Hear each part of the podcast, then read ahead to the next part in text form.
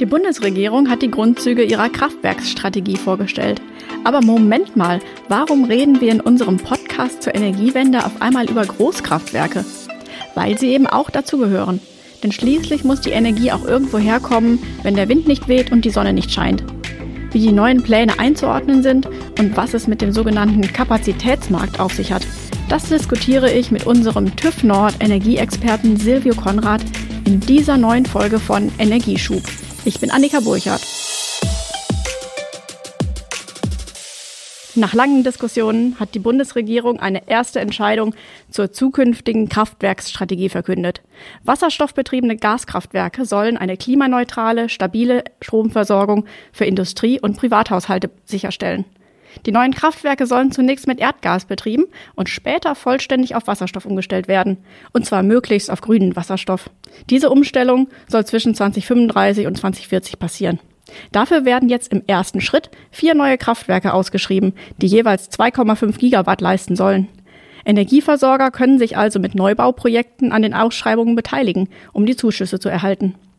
Silvio, lass uns aber zu Beginn noch mal ganz grundsätzlich draufschauen. Warum werden überhaupt noch neue Kraftwerke gebaut? Ja, Annika, die Kraftwerkstrategie der Bundesregierung schafft den Rahmen für Investitionen in moderne, hochflexible, klimafreundliche Kraftwerke, die, wie du schon gesagt hast, in der Lage sind, zukünftig Wasserstoff zu nutzen.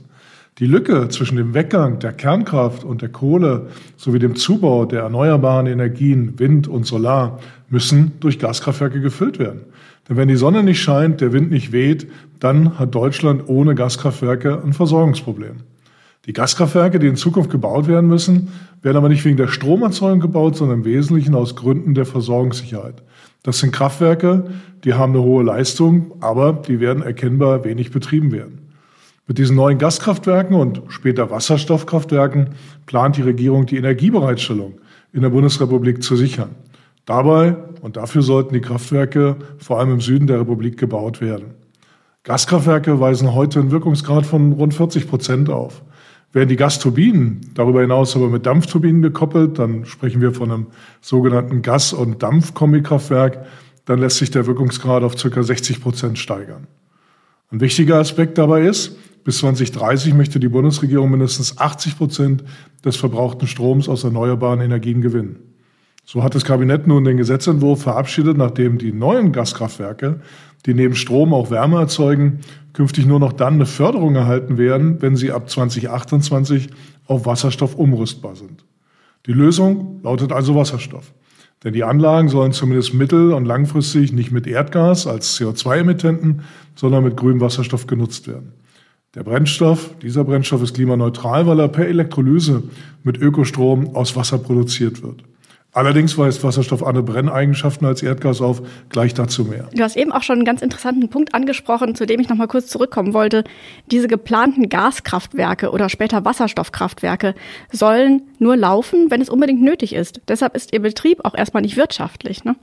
Und genau deswegen braucht es diesen Anreiz. Deswegen gibt es jetzt diese finanzielle Förderung vom Bund. Jetzt könnte man aber auch fragen, es gibt doch schon eine ganze Reihe von Kraftwerken in Deutschland. Kann man dann nicht einfach bestehende Anlagen umrüsten?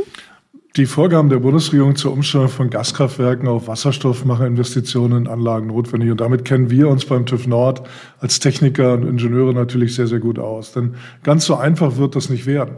Grüner Wasserstoff ist zwar CO2-neutral, wird aus äh, erneuerbaren Energien hergestellt und kann genauso CO2-neutral verbrannt oder verheizt werden. Allerdings muss man berücksichtigen, dass das Brennverhalten von Erdgas und Wasserstoff so unterschiedlich ist, dass Gaskraftwerke, heutige Gaskraftwerke, nicht einfach beides verbrennen können. Die Dichte, die Verbrennungstemperatur, die Flammengeschwindigkeit von Erdgas und Wasserstoff unterscheiden sich enorm. Man kann also konstatieren, dass heute im Einsatz bzw. am Markt verfügbare Kraftwerksturbinen dafür nicht geeignet sind.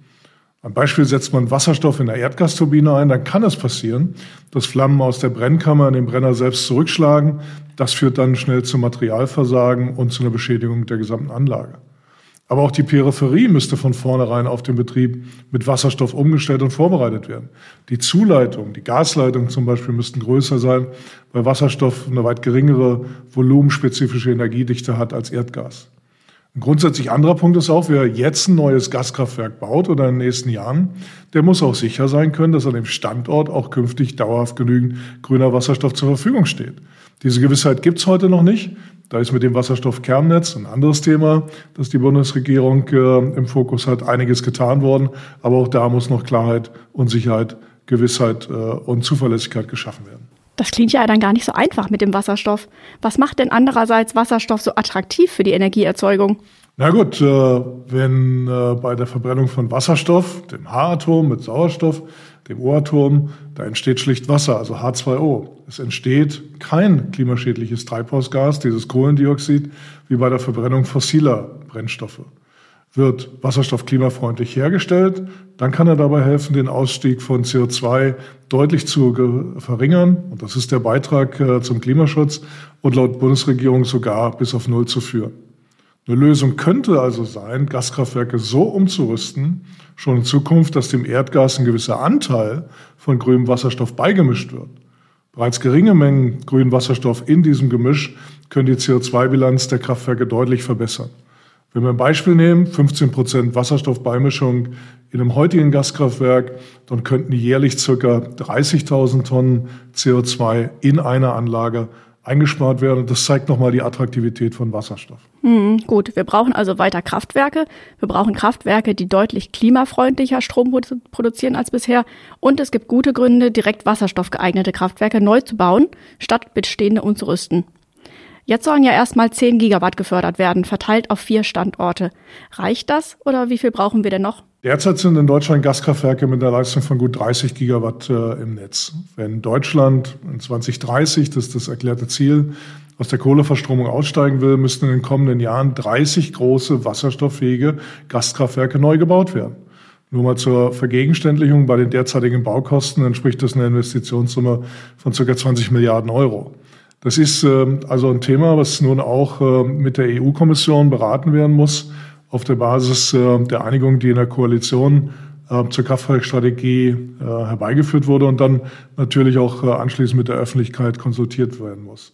Konkret zu deiner Frage, ich bin da vorsichtig bis skeptisch. Besteht aus meiner Sicht die Gefahr, dass bis 2030 nicht so viele Gaskraftwerke zur Verfügung stehen werden, wie für eine sichere Versorgung nötig ist. In diesem Fall müssten wohl einzelne Kohlekraftwerke länger am Netz bleiben. Das wäre ein Rückschlag für die Energiewende und den Klimaschutz, da sie weit mehr CO2 emittieren als Gaskraftwerke. Es wird also sicherlich äh, im Zuge der weiteren Konsultation und der Ausgestaltung der Kraftwerkstrategie notwendig sein, zu überlegen, ob diese initialen 10 Gigawatt tatsächlich ausreichend sind. Diese neuen Kraftwerke sollen an systemdienlichen Standorten gebaut werden. Welche Kriterien machen denn einen Standort systemdienlich? Und Silvio, was erwartest du, wo diese Kraftwerke also gebaut werden? Guter Punkt, Systemdienlichkeit. Systemdienliche Standorte, das sind Standorte an Knotenpunkten zu energieintensiven großen Energiekomplexen. Raffinerien, Chemiewerke, Stahlwerke, Zementwerke. Das zielt also auf Standorte, die Kraftwerkstrategie, an denen die Anbindung an eine Infrastruktur wie einen großen Wasserstoff oder künftigen Ammoniakspeicher, an ein regionales Netz oder ein Wasserstoffcluster oder an eine Importmöglichkeit für Wasserstoff oder Ammoniak, beispielsweise in Hafen in Norddeutschland, vergleichsweise früh gegeben ist. Dort an diesen systemdienlichen Standorten sollen Kraftwerke mit 4,4 Gigawatt Leistung in den Jahren 2024 bis 2028 ausgeschrieben werden. Gegenstand der Förderung ist dabei die Erzeugung von Strom aus erneuerbarem Wasserstoff, sobald das Kraftwerk in Betrieb genommen wird. Das Programm soll aber auch offen sein für neue Projekte und auch für die Umrüstung bestehender erdgasbasierter Kraftwerke. Die Ausschreibung im Rahmen der Kraftwerkstrategie werden dabei so gestaltet, dass die neuen Kraftwerke in den zukünftigen Kapazitätsmechanismus, da kommen wir, glaube ich, gleich nochmal drauf, vollständig integriert werden. Mein Fazit also, die Kraftwerke sollen an Standorten entstehen, wo sie für das Gesamtsystem einen besonders großen Nutzen haben wenn man sich die Landschaft in Deutschland anschaut, dann ist davon auszugehen, dass speziell im Süden und im Westen des Landes die meisten dieser Anlagen künftig gebraucht werden. Mhm. Und dann soll es jetzt wirklich bald losgehen. Die Ausschreibungen sollen noch in diesem Jahr starten, heißt es aus der Bundesregierung. Wie lange dauert es denn dann, solch ein Kraftwerk zu bauen? Ab wann stehen die Kapazitäten dann zur Verfügung? Normalerweise dauert der Prozess von der Genehmigung bis zum Bau eines Kraftwerks fünf bis sechs Jahre. Deswegen haben wir diese Diskussion, wie kommen wir zu einer gesicherten äh, Energieversorgung im Rahmen dieser Kraftwerkstrategie schon seit geraumer Zeit. Ähm, und deswegen bin ich sehr froh, dass nun auch diese Kraftwerkstrategie vorliegt, äh, dass man darüber diskutieren kann, dass äh, jetzt auch die Öffentlichkeit ähm, damit konsultiert werden kann. Wenn neue Gaskraftwerke mit dem Kohleausstieg 2030 in Betrieb gehen sollen, dann braucht es umgehend Klarheit. Die Kraftwerksbetreiber stehen in den Startlöchern, haben einige Projekte in der Vorplanung und es gibt auch schon im Bau befindliche Gaskraftwerke, zum Beispiel in Baden-Württemberg. Voraussetzung für die Umsetzung sind nun aber klare gesetzliche Rahmenbedingungen und die Wirtschaftlichkeit der Projekte, eine klare definierte Ausgestaltung auch der Fördermechanismen. Hm, die Kraftwerkstrategie soll dann spätestens im Sommer verabschiedet werden. Und neben Investitionen in neue Kraftwerke soll damit ja auch eine zweite wichtige Säule für die künftige Energieversorgung auf den Weg gebracht werden. Du hast es eben schon erwähnt, nämlich der EU-weite Kapazitätsmarkt. Was genau hat es denn mit diesem Kapazitätsmarkt auf sich? Wenn ich den konventionellen Strommarkt mir anschaue, dann erfolgt der Handel normalerweise basierend auf der verbrauchten Strommenge. In einem Kapazitätsmarkt, und das ist das neue Thema, liegt der Fokus jedoch auf der Bereitstellung ausreichender Stromkapazität für künftige Nachfrage. Also insbesondere in Zeiten steigender Nachfrage oder unvorhersehbarer Ereignisse wie dem Ausfall anderer Kraftwerke. In so einem Kapazitätsmarkt können und werden Stromerzeuger also Geld verdienen, indem sie die sogenannte Kapazität zur Verfügung stellen, unabhängig davon, ob der erzeugte Strom tatsächlich verkauft wird oder nicht. Das bietet Anreize für Investitionen in die Richtung Aufrechterhaltung von Kraftwerken und anderen Kapazitäten, um vor allem die Versorgungssicherheit zu gewährleisten. Eine sichere, zukunftsfähige Energieversorgung, einschließlich des schnellen Ausstiegs aus der Kohle, ist dabei ganz klar von der Erweiterung des deutschen Spitzenlastkraftwerkparks abhängig. Heute springen unter anderem Kohlekraftwerke ein, wenn die Leistung von Solar und Wind sowie anderer erneuerbarer Energieträger nicht ausreicht, wenn die Sonne nicht scheint, wenn der Wind nicht weht. Auch das europäische Verbundsystem springt dann in die Bresche.